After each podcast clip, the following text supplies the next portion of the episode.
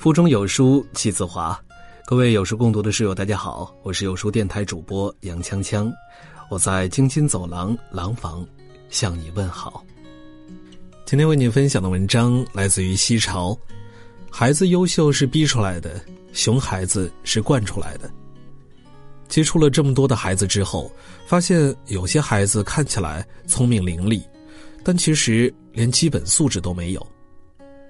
优秀的家长自然能够养出优秀的孩子，而每个熊孩子的背后都藏着功不可没的熊家长。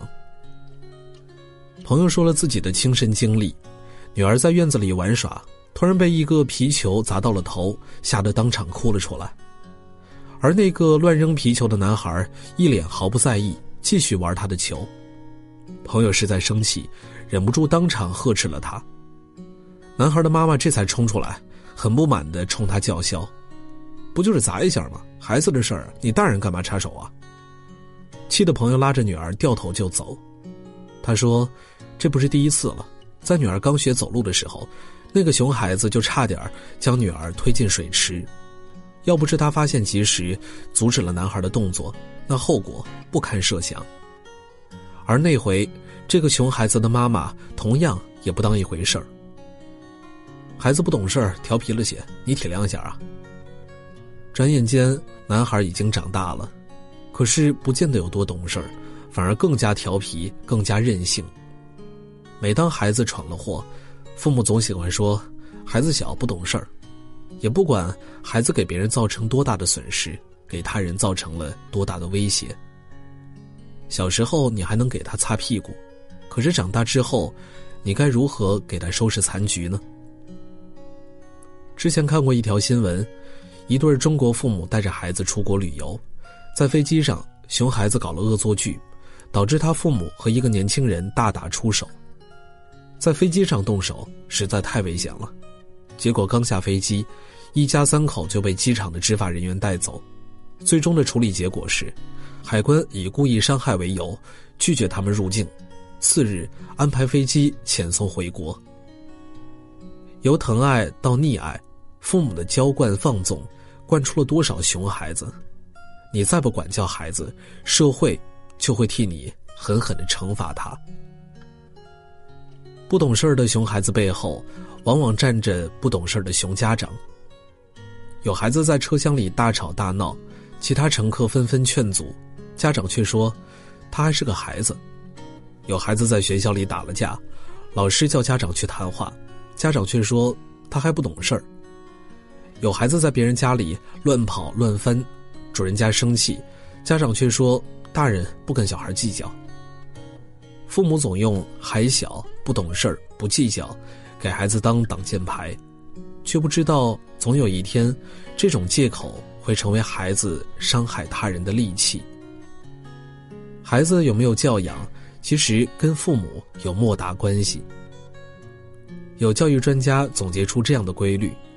一个经常打架的孩子，背后一定有一个爱动粗的家长；一个习惯推卸责任的孩子，背后一定有一个不愿承担责任的家长；一个爱说粗话、举止不雅的孩子，背后一定有一个口无遮拦的家长。都说惯子如杀子，你越不管教孩子，孩子就越不怕事儿，反而频频闯祸惹事儿。熊孩子和恶的距离只有一步之遥。很多孩子的坏脾气和恶劣行为，都是被父母惯出来的。父母总说没关系，他们就真的以为没关系，想干什么就干什么。父母每一次让步，孩子就嚣张的进一步，更加随心所欲。孩子不懂是非对错，他们只会站在自己的角度，觉得有趣好玩，从不考虑后果。而有一些后果，是不可承受的生命之重。就像都挺好里的苏明成，他不是天生的暴力，不学无术，任性妄为，这些都是被父母惯出来的。正是父母的溺爱与纵容，使他想骂人就骂人，想打人就打人，只知道伸手问父母要钱，却不知道赚钱给二老养老。好孩子都是管出来的，熊孩子。都是惯出来的。有句老话说得好：“小树在砍，孩子在管。”还在成长的孩子必须要好好管教，只有通过管与教，才能帮助孩子树立正确的世界观、人生观与价值观。一味以爱的名义对孩子让步，才是对孩子最大的不负责。网上有一篇文章说，教育最大的骗局就在于释放孩子的天性。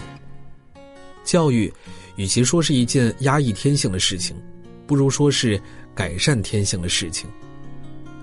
曾国藩家书中记录了许多曾国藩对子女的日常训诫，他总会挤出时间过问孩子的读书学习情况，亲自制定了严格的学习计划，督促孩子执行。他不仅要求孩子知书达理，还要他们做到勤孝俭仁恒谦这六个字，小到吃饭走路，大到治国平天下，任何事情都要严格要求，不允许孩子有丝毫的懈怠。正因为曾国藩的严格管教，曾氏一族培养出了很多卓有成就者。管孩子一定要趁早。父母今天纵容了孩子的小恶，慢慢就会积累成明天的大恶。你再想管，也没有办法管了。管是少不了的，是为了敲打掉孩子身上的坏毛病，是为了让孩子堂堂正正的站起来。如果说孩子是一棵正在成长的小树苗，那父母就要充当起花匠的角色，及时的修剪除草，促使这棵树苗茁壮成长。就像复旦大学教授钱文忠所说：“今天孩子说不得、骂不得、打不得，甚至一个眼神都不行。明天说不定他就能提刀去杀人了。”教育学者丁林分享过一次他的经历：一位美国客人前来做客，带着他读三年级的女儿。女儿看起来很喜欢丁林家里的小糖果，连着吃了两颗。当他想伸手拿第三颗的时候，抬头询问母亲是否可以，母亲朝他摇了摇头，很明确地说：“不可以。”很多父母都崇尚外国教育，认为外国孩子之所以更优秀，是因为更优质的环境与教学资源，但是他们忽略了，外国父母很少惯孩子。有一个调查发现，国外的孩子很少哭闹，而国内的孩子却哭得让人心疼。原因很简单。这些孩子很少是祖父母带的，没有一直被宠着长大。这些孩子犯了错，父母不会为他们找借口，不是冷处理让孩子自己反思，就是事先警告孩子，让孩子明白什么能做，什么不能做。正因为被父母逼着接受各种规则规矩，孩子才能够端正其行为，形成正确的三观，朝正面积极的方向发展。教育不能一再让步，我们对孩子要真的负起责任，从小培养孩子良好的习惯，让孩子有所为有所不为，不要再动手帮孩子做事儿，更不要纵容孩子的坏习惯，督促孩子培养好的学习习惯、生活习惯，孩子一定能受益终生。营造良好的教育氛围，给孩子树立端正的榜样，育儿先育己。父母的一言一行，会潜移默化成为孩子的一言一行。想让孩子变得优秀，首先要注意自己的行为，给孩子树立榜样，是对孩子最好的教养。让孩子懂得规矩，不能一味迁就。我们不是提倡体罚孩子，但也不意味着两手一摊什么都不管。孩子必须要有一个管得住他的人。他的天性才能得到正确的引导与发展。老话说得好：“严父出孝子，慈母多败儿。”成年人需要自律，孩子需要管教和引导，才能成为更好的人。好了，今天的文章分享完了。有书双十一知识狂欢节强势来袭，年度热销好课六折起，附赠实体书等礼品。购课还可以抽取 iPhone、苹果电脑、神仙水等奖品，全年最低价，错过再等一年。你想比同龄人落后一年吗？赶快拉至文末，扫描二维码，加入吧。